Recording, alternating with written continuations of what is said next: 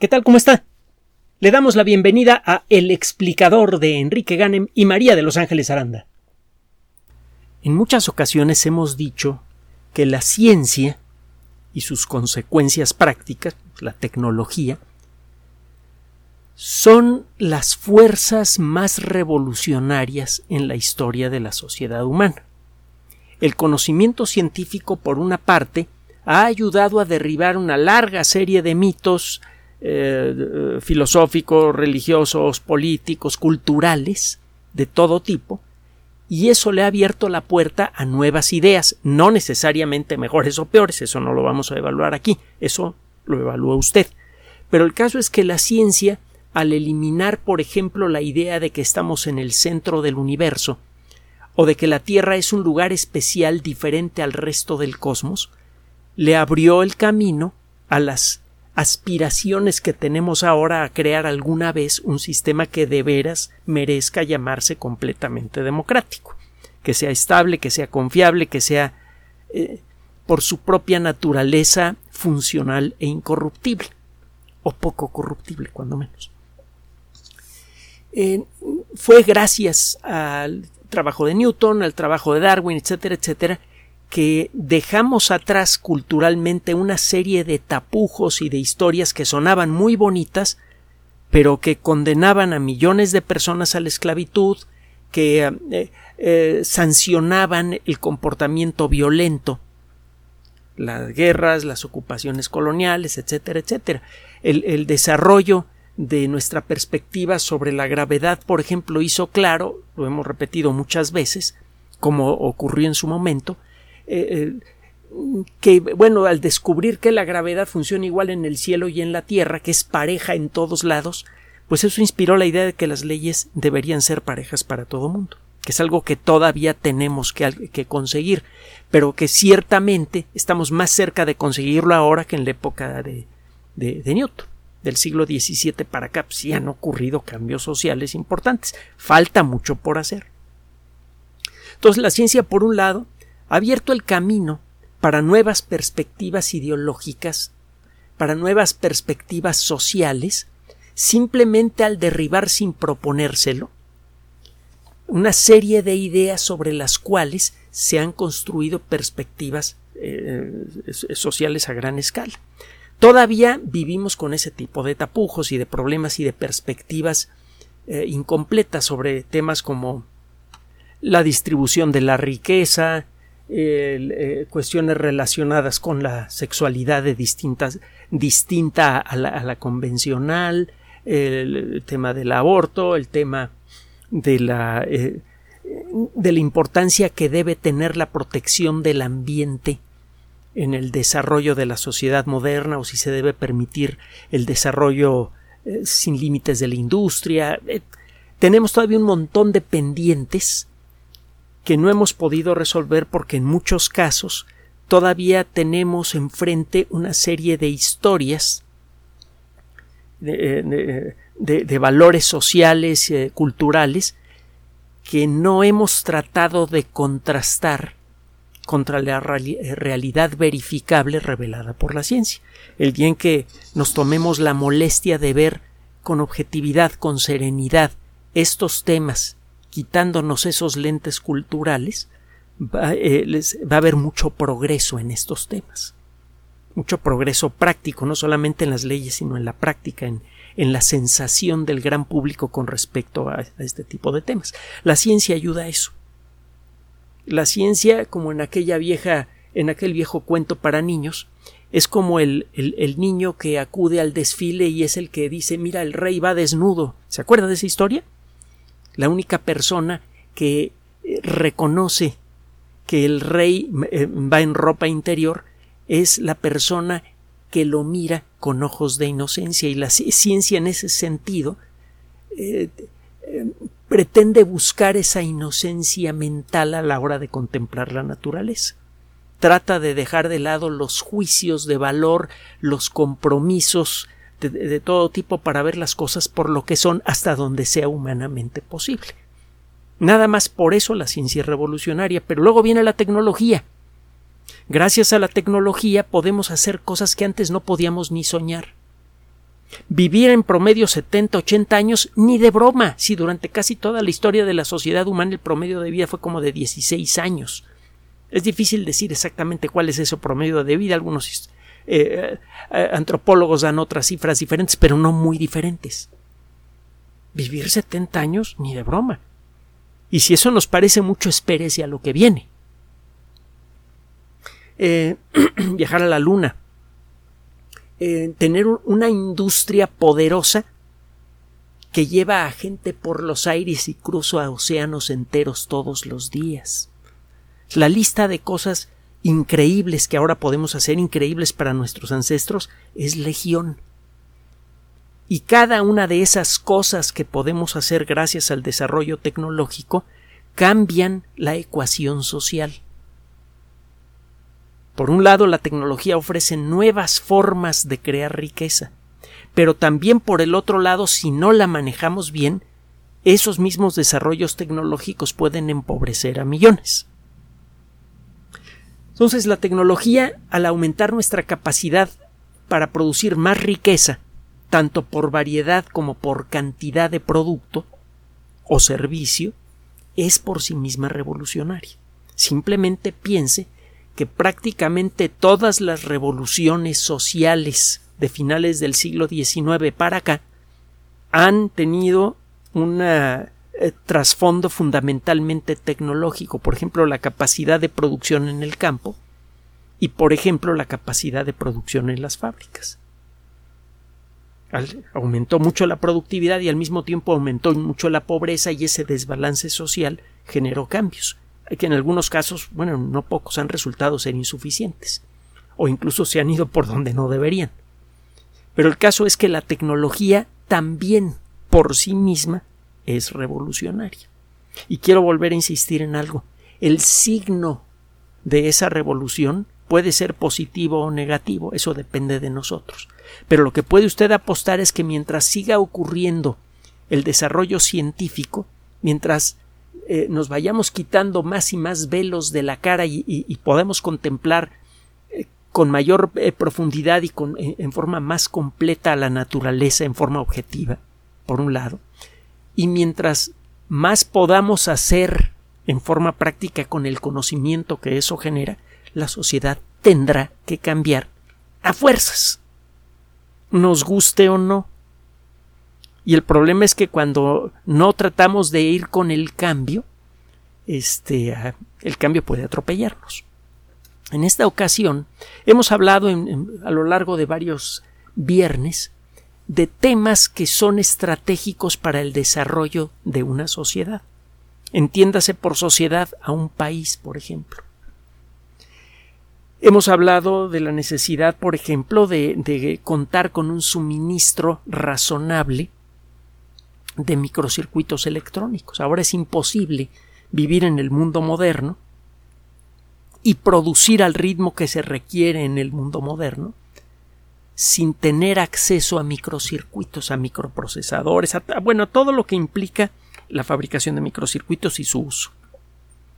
Aquellos países que tengan la oportunidad de desarrollar su propia tecnología, aunque sea un tanto pedestre y atrasada con respecto a los países más avanzados, tendrán más posibilidades de movimiento y de libertad económica y social que los países que dependen de lo que viene del extranjero para echar a andar su planta productiva. Y lo mismo se puede decir del alimento, del agua, de, los temas que hemos tratado. Y el día de hoy vamos a tratar un tema que a finales del siglo pasado era pura fantasía. La robótica a finales del siglo XX era una broma.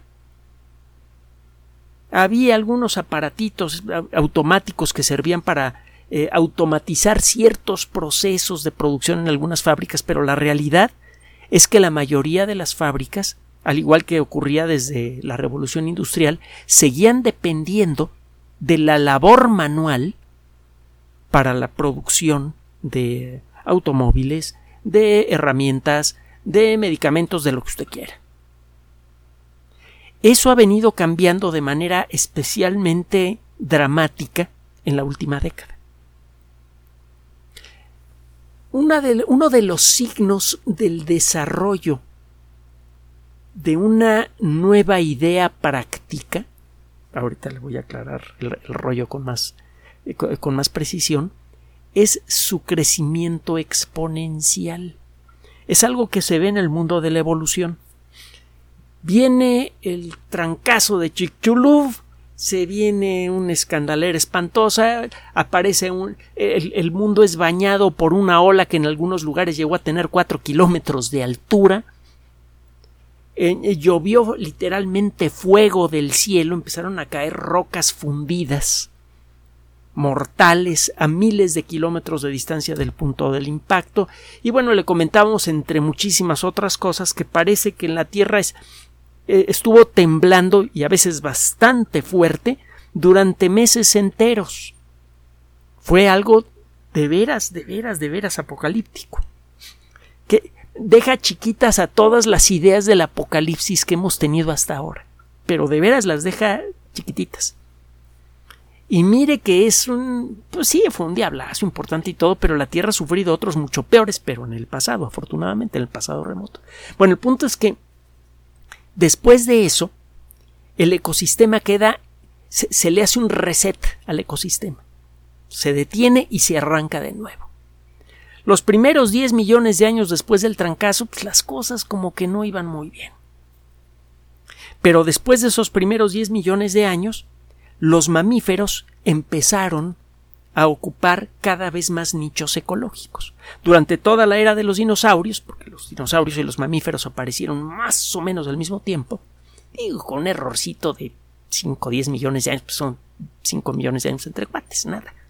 Bueno, el caso es que aparecen al mismo tiempo dinosaurios y, mamíferos, los mamíferos quedan restringidos a nichos ecológicos pequeños, en el sentido físico y en lo que a cantidad de individuos se refiere, desaparecen los dinosaurios, viene una etapa eh, eh, equivalente al ¿qué, onda? ¿Qué pasó? Unos 10 milloncitos de años en los que el ecosistema andaba como un boxeador eh, amateur que se acaba de meter con, con un campeón de peso completo. Y después los mamíferos empiezan a diversificarse. Empieza usted a encontrar mamíferos ocupando cada vez más y más nichos ecológicos empieza a encontrar cada vez más y más especies y empieza a encontrar animales cada vez más grandes y cada vez más abundantes. Y en un intervalo de tiempo muy breve, como 5 millones de años, de pronto todos los nichos ecológicos estaban ocupados por mamíferos. Esta nueva, entre comillas, idea de la evolución, este nuevo modelo de, de, seres vivos, capaces de mantener su propia temperatura interna por medio de mecanismos eh, eh, eh, bioquímicos muy, muy peculiares, estos animales que siempre mantienen la misma temperatura del cuerpo, estos, eh, eh, estos homeotermos, mal llamados animales de sangre caliente, pues pueden vivir en todas partes y pueden reproducirse con facilidad y permanecen igual de activos durante el día y la noche, etcétera, etcétera, ocupan todos los nichos ecológicos en un intervalo de tiempo muy breve.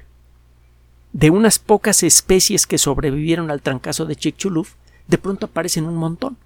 A esto en el mundo de la biología se le llama radiación adaptativa. a Darwin se le considera como uno de los genios más importantes en la historia de la ciencia porque al igual que Newton descubrió un principio fundamental que funciona en toda la naturaleza.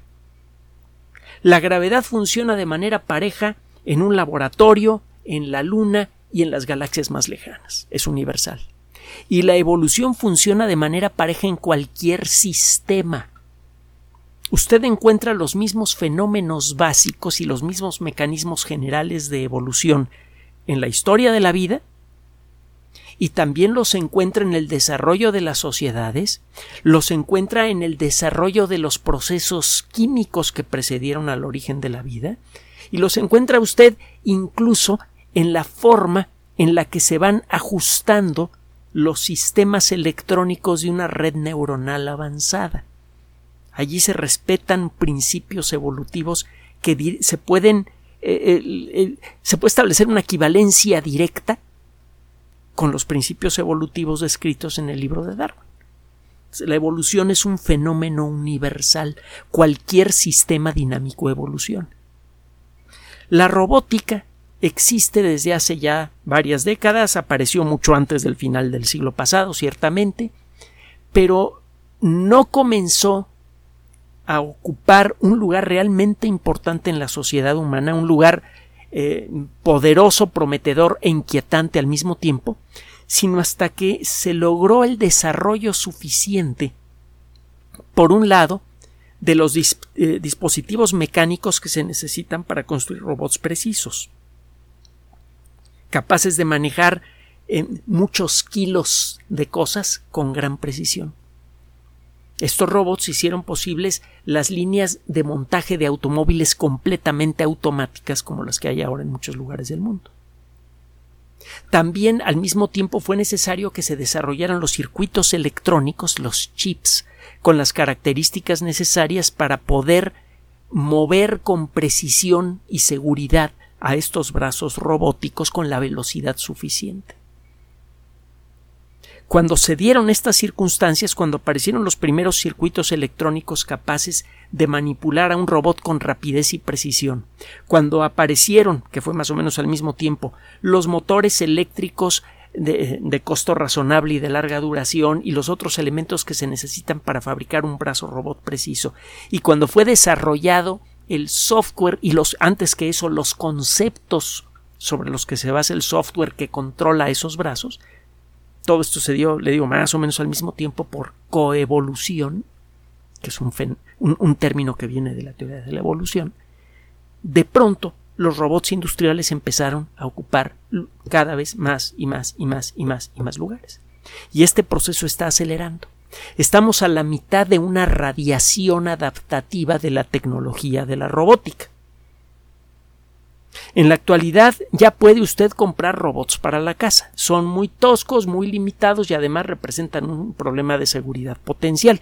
Muchas aspiradoras robóticas, que por cierto pueden hacer un trabajo bastante decente en muchos casos, no en todos, pero sí en muchos casos, tienen el problema de que eh, tienen una cámara que eh, podría ser relativamente fácil de hackear si no respeta usted ciertos principios relacionados con la seguridad de software. Entonces cualquier persona malintencionada que descubra que tiene usted un robot de esos podría ver el interior de su casa y darse cuenta cuando no está usted, por ejemplo. Pero bueno, es otra historia. El caso es que ya podemos eh, comprar robots para la casa. En la actualidad estamos hablando únicamente de eh, los robots que limpian el piso, que son muy, muy primarios, muy, sencillos. Y eh, también los robots de juguete que sirven de compañía. Se empiezan a usar mucho en Japón, por ejemplo. Pero en otros rincones, en otros ambientes del mundo productivo, los robots ya han ocupado ecosistemas completos. Utilizo conscientemente términos de la biología para mantener la analogía que estamos haciendo con la teoría de la evolución. En la actualidad usted no puede fabricar un teléfono celular o cualquier otro dispositivo pequeño que tenga chips a mano. Primero, el colocar los chips uno por uno a mano en una tableta pequeña tomaría mucho tiempo. Es imposible que una persona pueda soldar con precisión las patitas casi microscópicas de, las, de los circuitos electrónicos que han sido eh, colocados en su sitio en la superficie de una tableta electrónica. Y si usted quiere mantener un ritmo de producción constante, necesita hacer algo que no le va a aceptar ningún trabajador, no porque no quiera, sino porque no puede. Tendría usted que mantener una fuerza laboral que, que labora a máxima capacidad, sin errores, los 24 días, las 24 horas del día, perdón, y los 7 días de la semana, los 365 días y un cuarto que tiene un año. Solo así puede usted mantener su capacidad, su producción y sus ventas a un nivel equivalente al de sus competidores, si no se lo comen. Al cabo de un tiempo, los competidores empiezan a ofrecer productos mejores, más baratos, de, que se encuentran en cualquier tienda y los suyos desaparecen del mercado. Es un ejemplo de extinción. Esto ha generado una serie de problemas que eh, mucha gente no ha, no ha querido reconocer. Cuando se habla de robótica, siempre normalmente se usa, se, habla en futuro. Se dice, sí, en el futuro los robots van a empezar a comerse nuestros empleos, etcétera, etcétera, etcétera. Y la realidad es que ese fenómeno ya empezó. Y ya empezó y ya lleva un tiempo eh, eh, caminando. Hay un estudio que fue publicado hace un par de años y que sigue siendo válido en el Journal of Political Economy. También es una revista de investigación. Las, las ciencias sociales están empezando a agarrar fuerza. Las ciencias sociales por mucho tiempo estuvieron en la misma situación que la biología. La biología era una disciplina que nada más era para contarle patas a las arañas, para describir bichitos y punto. En la actualidad, la biología pues es la que salvó al mundo de COVID-19 y es la que está abriendo camino para curas para el cáncer y este, que por cierto ya están empezando a llegar. Eh, es la que está abriendo el camino para edición genética efectiva en personas adultas, una tecnología que ya se ha ensayado en personas adultas y que cuando llegue a funcionar bien, y las consecuencias que va a tener, etcétera, etcétera, etcétera. La biología ya creció. Las ciencias sociales estaban un poquito atrás, porque el tema de estudio es escandalosamente complejo. El tratar de estudiar la dinámica de las sociedades, el encontrar los principios básicos de su funcionamiento y tratar de precisarlos para a partir de eso tratar de construir conocimiento útil es terriblemente difícil. Pero se ha avanzado mucho en las últimas décadas. Poco a poco nos está, estamos caminando en la dirección del eh, personaje ficticio fabuloso que sale en la trilogía Fundación de Isaac Asimov, en las tres novelas que se llaman la trilogía Fundación, que se llaman Fundación, Fundación e Imperio y Segunda Fundación. Si no las conoce, consígalas, por favor. De veras, de veras, de veras. Háganos caso busque la trilogía Fundación de Isaac Asimov. Verá que sale un personaje extraordinario, Harry Seldon, que es una persona que es experta en algo que se llama psicohistoria, algo que Asimov llama psicohistoria. La psicohistoria es una, en pocas palabras, es una disciplina matemática que describe con precisión las fuerzas que determinan el desarrollo de una sociedad y estas matemáticas son predictivas, predicen los, el, proceso de evolución de una sociedad. Eh, es, bueno, eh, ¿para qué le quemo la historia? Leer, es, buen, es buenísima.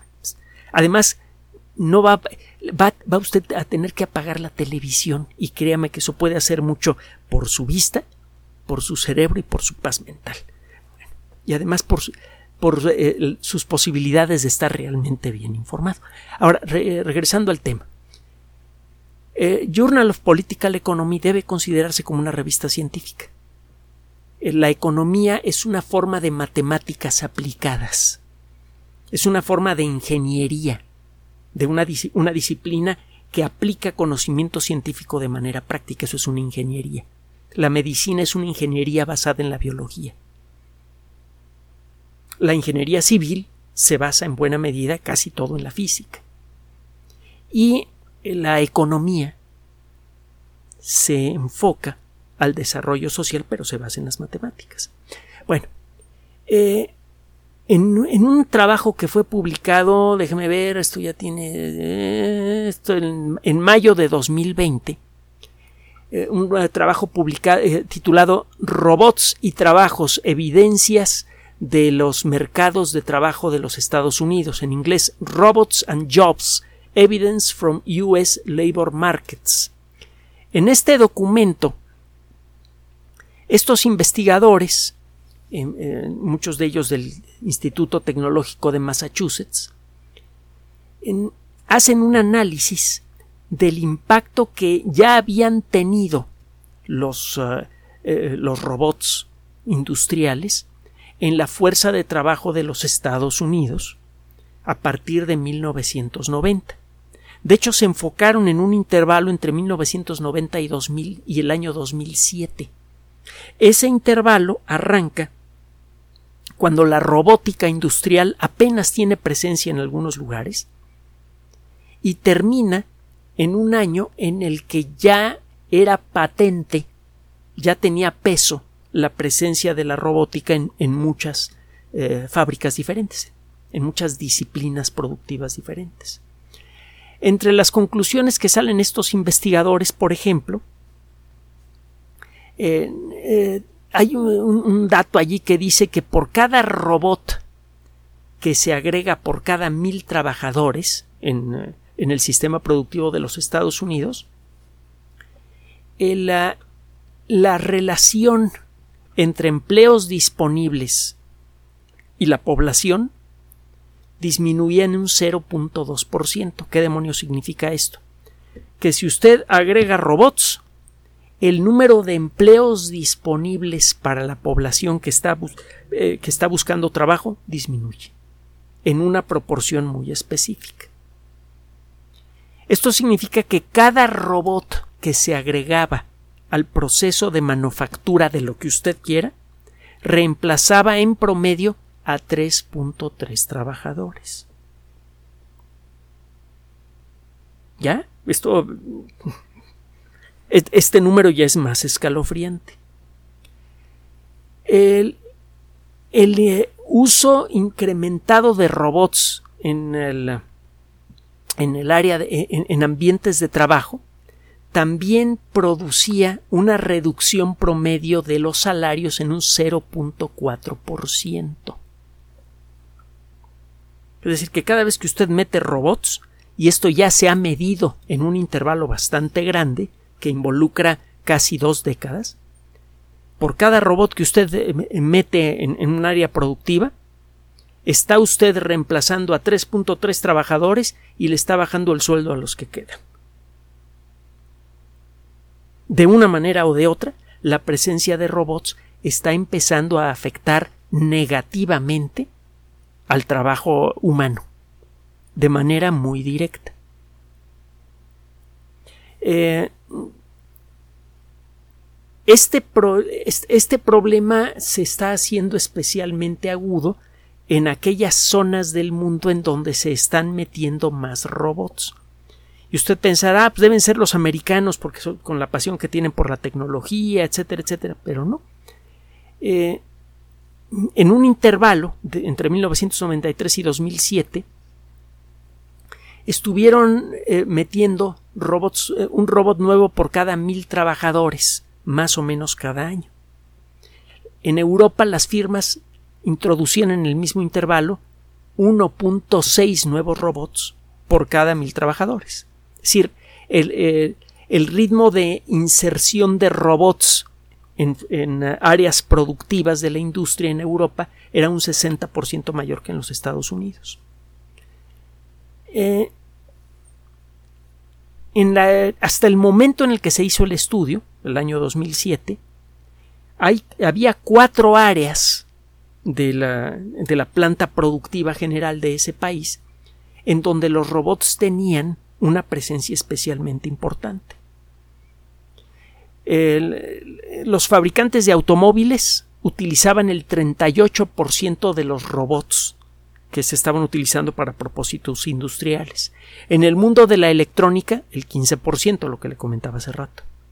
En la industria de eh, eh, química y de fabricación de plásticos, 10%. Y en la industria de manufactura de metal, 7%. Es decir, que entre esas cuatro industrias, eh, esas cuatro industrias involucraban al 70% de los robots que ya participaban en el proceso productivo en los Estados Unidos en ese año. Este estudio involucró el análisis de los impactos comunitarios de la presencia de robots en la fuerza de trabajo en 722 zonas diferentes de los Estados Unidos. En, eh, entre otras cosas, la presencia de robots involucra que más y más gente se queda quieta porque no tienen dónde trabajar. Y el problema es que mucha de la gente que es desplazada por un robot es gente que eh, viene desarrollando un trabajo para el cual fue entrenada esa persona a lo largo de años.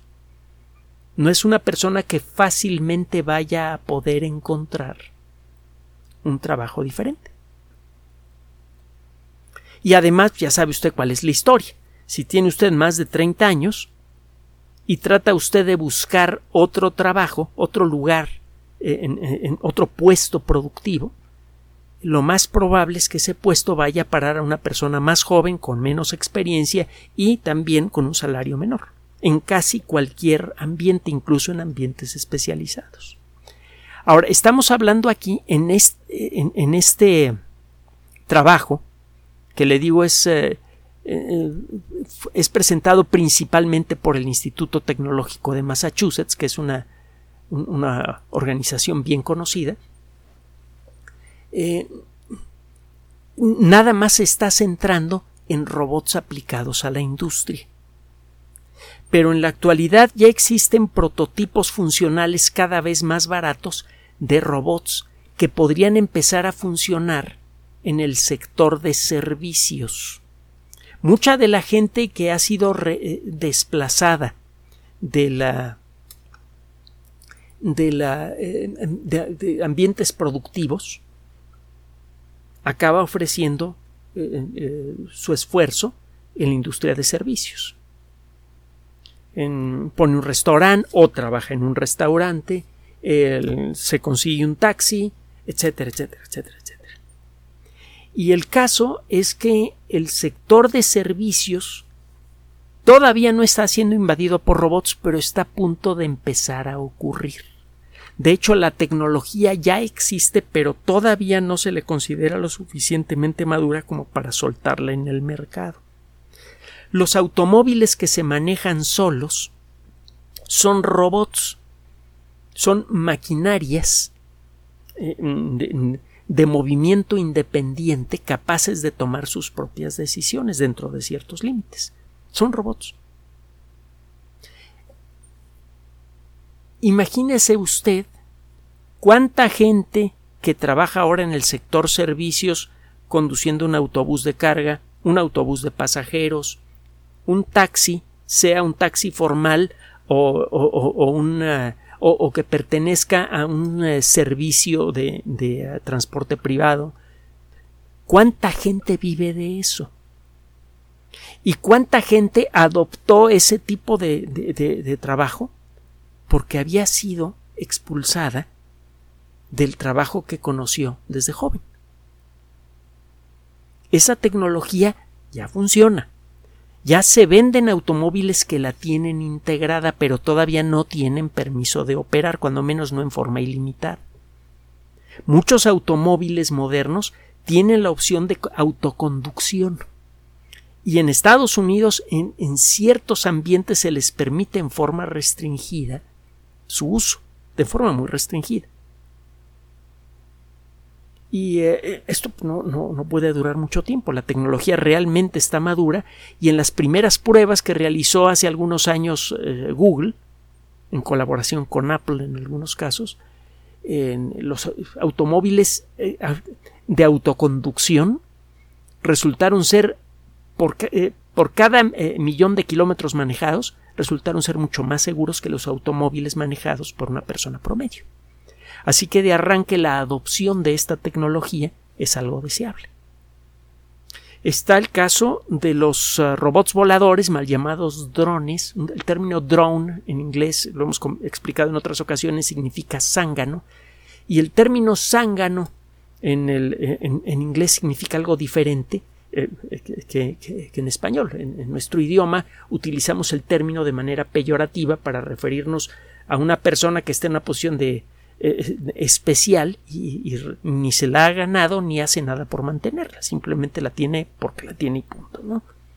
Y eh, en, otros ambientes un dron es una máquina voladora que realiza una función específica, que es lo que hacen los eh, los zánganos en un enjambre de abejas. Se dedican nada más a, fecundar a la reina y punto. Bueno, el punto es que los, los zánganos voladores, los zánganos automáticos, los drones, ya tienen en principio la capacidad para llevar carga.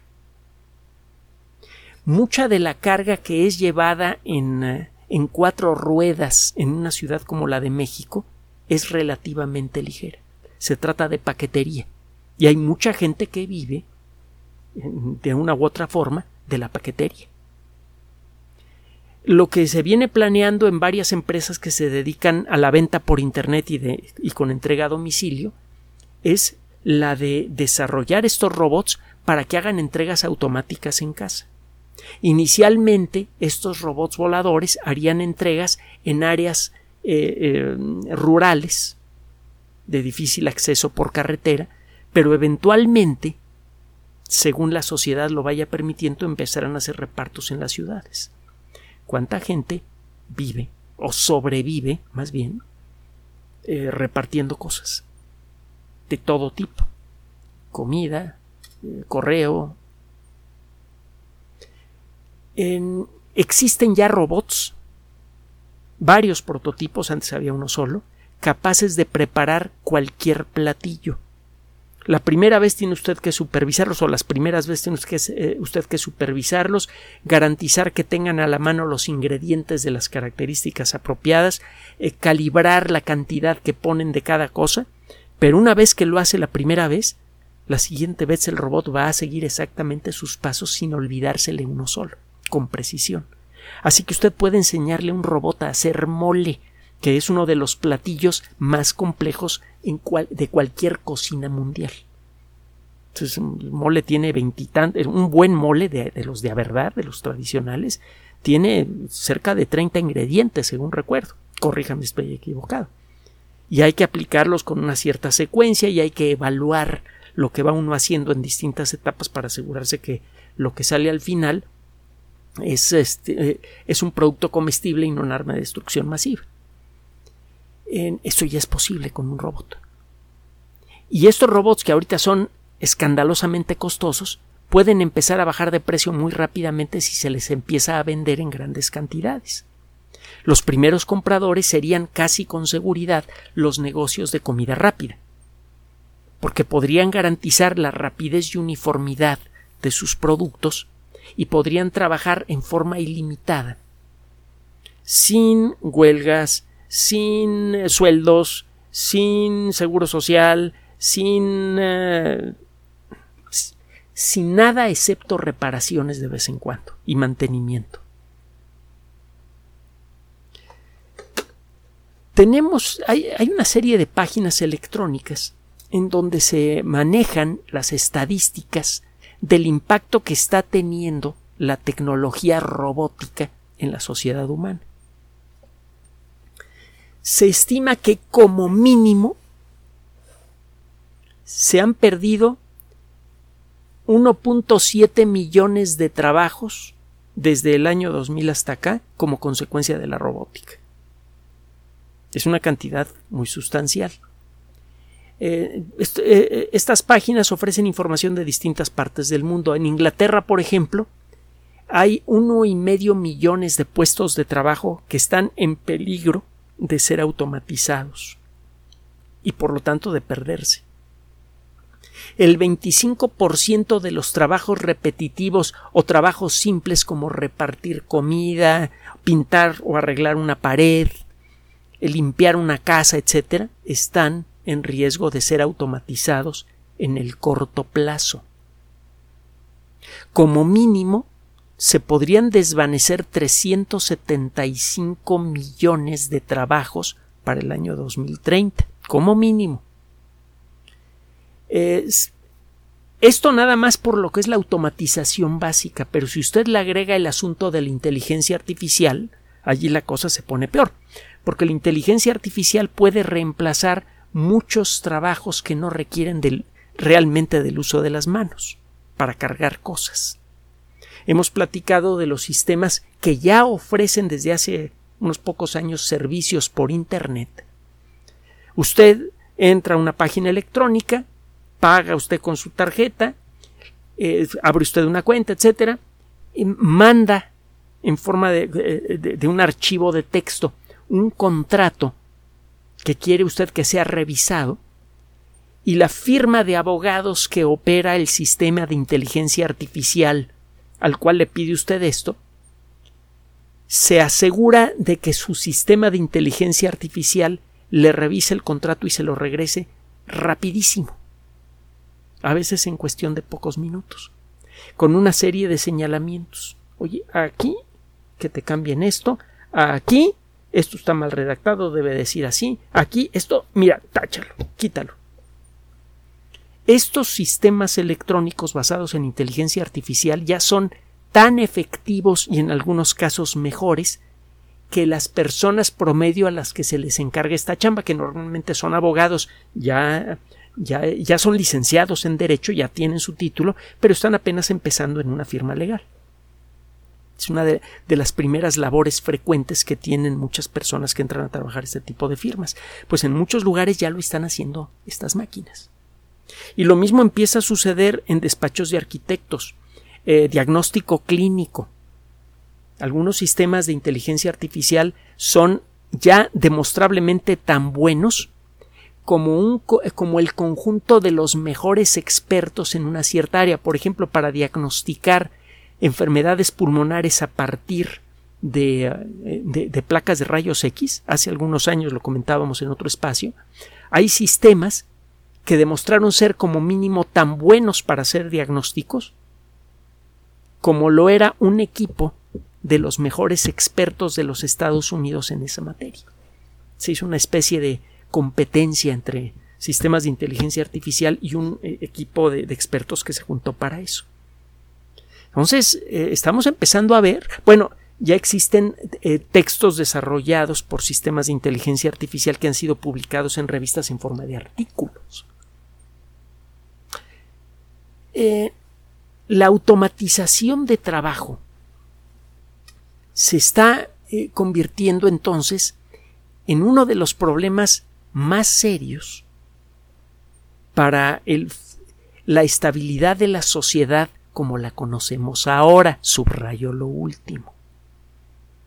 Eh, le, agrego algunos datos más. Los Estados Unidos únicamente han perdido cuando menos 260 mil trabajos en forma directa por la presencia de robots. en las últimas dos décadas han entrado a la fuerza de trabajo 2.250.000 robots. En el, únicamente en el sector manufactura sector manufacturero, como todavía se dice por ahí, eh, cada robot desplaza cuando menos a 1.6 trabajos.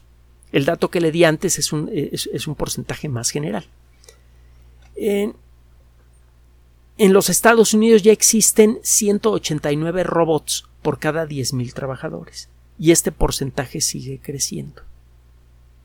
Entonces, si esto sigue a este camino, en, eh, cuando, cuando mucho 25 años, probablemente en solo 15 años, todo depende del ritmo con el que esto ocurra, aproximadamente el 40% de los trabajos que hay en el mundo podrían ser ocupados por robots. Ya no vamos a seguir explorando tanto las estadísticas, hay un montón de estadísticas más basadas en lo que ya ha ocurrido hasta el momento y en su proyección a futuro. Eh, varias preguntas que seguramente tiene usted en la cabeza. Bueno, ¿hasta dónde puede llegar este proceso? No parece existir límite. Los sistemas de inteligencia artificial son capaces de reemplazar muchas de las labores más sencillas que no requieren el uso de manos, o cuando menos de las labores más repetitivas. El diagnóstico de las enfermedades más comunes en el mundo de la medicina. El, ah, hacer un primer diseño de, de un, ah, por ejemplo, de un departamento basándose en una lista de características otorgada por el cliente es algo que puede hacer un, sistema electrónico y puede ofrecer varias alternativas. Ah, eh, desde luego, el conducir un automóvil, el tener un sistema de reparto robotizado que ya existe en, algunas comunidades pequeñas en varios lugares del mundo. Eventualmente, la tecnología de que llamamos inteligencia artificial es muy buena para reconocer patrones, pero todavía no merece realmente el nombre de inteligencia artificial. Está caminando en esa dirección. Así que todavía aquellos trabajos que requieran un alto nivel intelectual, de razonamiento, de cálculo, de, de experiencia, etcétera, están relativamente protegidos del desarrollo de la tecnología, de la robótica y de la inteligencia artificial, que no son lo mismo, pero van junto con pegado. Pero esto es solo temporal, porque la capacidad de los nuevos sistemas electrónicos de inteligencia artificial está creciendo muy rápidamente. Están por introducirse nuevos circuitos electrónicos capaces de operar redes neuronales electrónicas millones de veces más poderosas que la que tenemos en la actualidad. Y no sabemos qué tan qué cosas van a poder hacer los sistemas de cómputo que empiecen a utilizar estos circuitos que ya se encuentran listos para entrar a, etapa de producción. Le hemos narrado el desarrollo de esta tecnología en distintos momentos en el pasado. Eh, ¿Cómo vamos a enfrentar? Hay muchas otras preguntas por hacer, pero hay una que es crucial. ¿Cómo vamos a enfrentar como sociedad esta situación? En las últimas décadas y como consecuencia de un proceso de desregulación social verdaderamente criminal, se eh, ha permitido el desarrollo de eh, grandes fortunas que han permitido que han logrado concentrar en muy pocas manos una cantidad de riqueza que nunca había existido en toda la historia de la humanidad. Si usted suma toda la riqueza generada por toda la sociedad humana hasta mediados del siglo XX, no le alcanza para juntar el dinero que tiene una sola de las personas más ricas del mundo. Y hay varias personas que están en más o menos al mismo nivel. Es decir, la cantidad de de, recurso económico y de productividad industrial que hemos generado en, en, lo que va del siglo XXI es tan fabuloso que escapa a nuestra, incluso a nuestra imaginación, a nuestra percepción y a nuestra imaginación. Pero todo se ha concentrado en pocas manos. Y parte de este, de este, de este problema ha sido generado por la aplicación indiscriminada de la robótica y de la inteligencia artificial. Usted pone robots, por ejemplo, en una planta de automóviles, aumenta la productividad, aumenta la calidad, los robots no cometen errores, trabajan las 24 horas del día, con un ritmo que puede ser más rápido que el de una persona. Y eh, usted además no tiene que pagar sueldos, eh, no tiene que pagar muchas de las cosas que van con la presencia de personas humanas en una fábrica.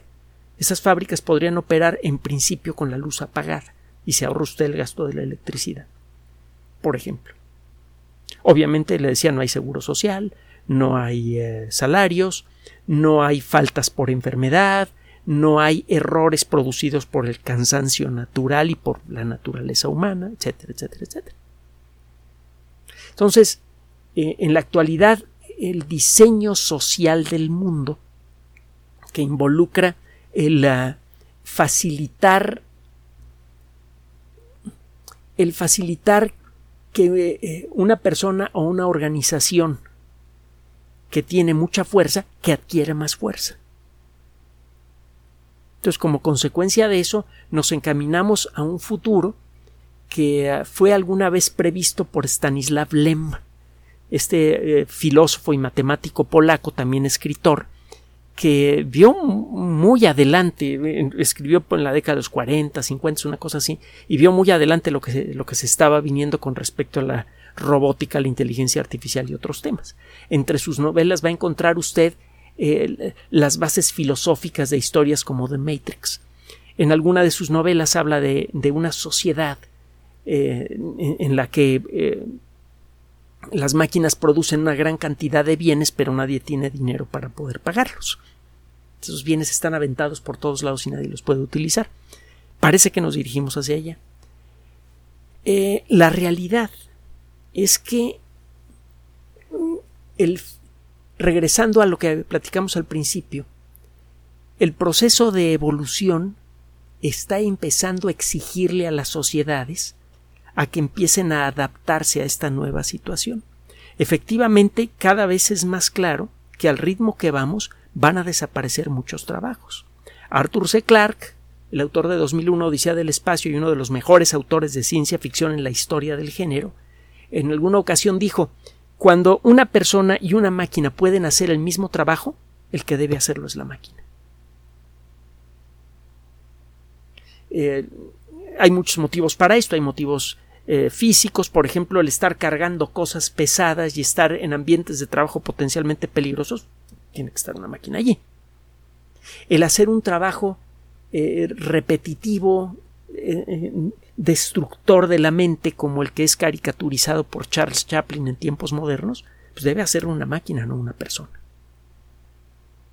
Y por otro lado, por la lógica de, del neoliberalismo, pues si yo puedo sacar eh, gente de mis fábricas y reemplazarlas por robots, eh, voy a poder aumentar mi productividad y voy a disminuir mis gastos, aumentan mis márgenes de ganancia.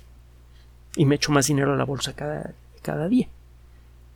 Por mil motivos diferentes eso va a seguir ocurriendo. Y es claro que una sociedad no puede funcionar así. Porque llega un momento en el que los productores de automóviles no tienen a quién vendérselos. Están produciendo más y más automóviles, pero hay más y más gente sin trabajo. ¿A quién le van a vender esos automóviles? Es ahora que comienza a discutirse, entre otras cosas, la necesidad obligatoria ya no por filosofía, no por decencia, no por ideología política, sino por necesidad práctica, la necesidad de empezar a redistribuir los beneficios económicos generados por la tecnología invadida por la robótica.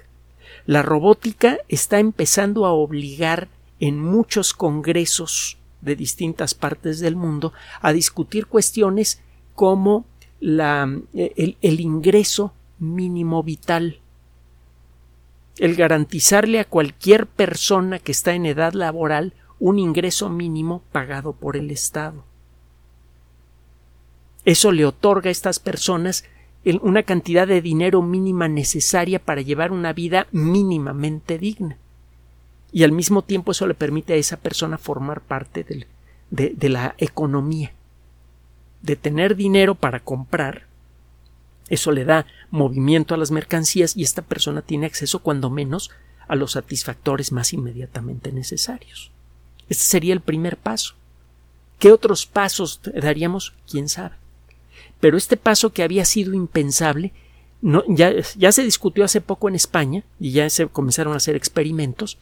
Y eh, hace poco eh, veíamos Ángeles y yo un programa de la Deutsche Welle en el que dicen que en el Congreso alemán ya se han hecho algunas discusiones al respecto y se ha visto que el costo económico de un proyecto así sería mucho menor de lo que parece porque eh, eh, según sus cálculos no tendrían que cambiar el sistema de recaudación, solamente repartir el dinero del presupuesto de una manera diferente. Y con eso garantizarían que la economía no se detiene porque mucha gente sale de trabajar porque sus trabajos fueron reemplazados por una máquina.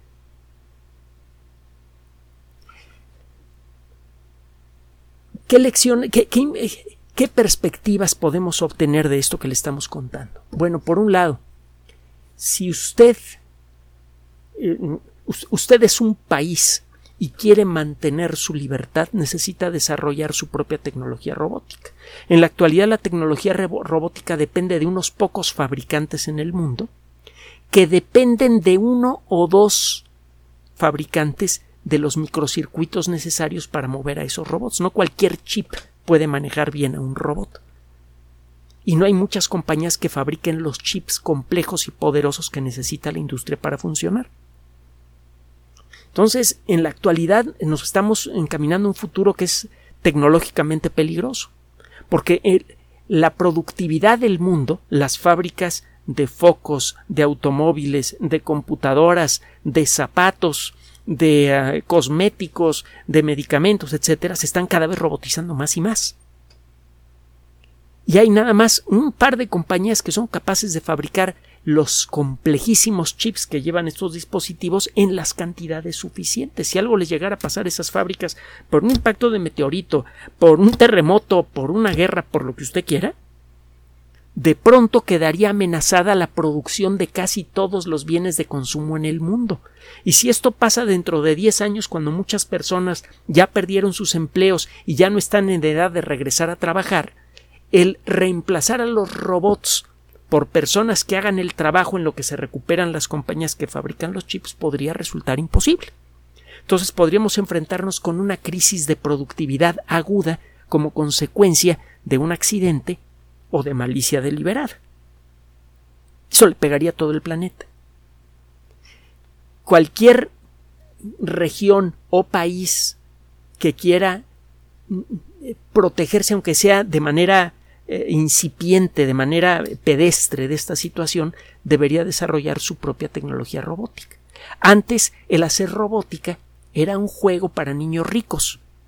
En la actualidad, dado el nivel de desarrollo de la colectividad humana, al igual que lo que discutimos de los chips, del software y de otras cosas en, otros viernes, debemos considerar a la robótica como una disciplina crucial para nuestro futuro y que por lo tanto debe ser desarrollada de manera local. Es algo en lo que hemos insistido en los, en los días viernes. El que un país desarrolle su propia comida, su, propia capacidad de producir energía barata y abundante, etcétera, etcétera, es crucial para su independencia. Y lo mismo pasa con la robótica.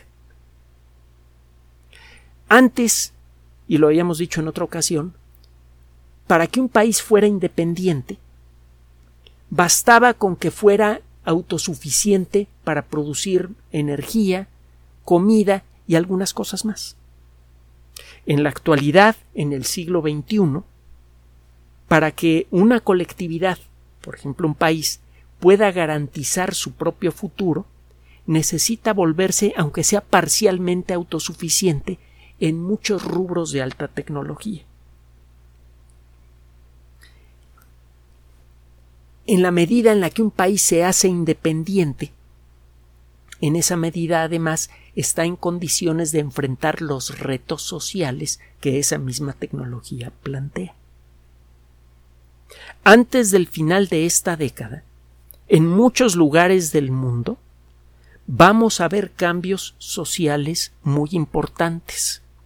No porque de pronto esté llegando gente iluminada y muy buena a, los gobiernos de todas partes del mundo, sino porque existe una presión selectiva, otro término que viene del mundo de la evolución, que va a permitir, que va a hacer que solamente aquellas sociedades que logren enfrentar el reto que plantea la robótica y la inteligencia artificial a la planta productiva, que solamente aquellos países que tengan la agilidad, la flexibilidad social suficientes para enfrentar estos retos, solamente esos países van a salir adelante. La robótica y la inteligencia artificial se están convirtiendo en las fuerzas de cambio social más poderosas de la historia, que van a redefinir un concepto que a su vez ha definido la estructura de las sociedades, cuando menos desde mediados del siglo XIX, el trabajo colectivo.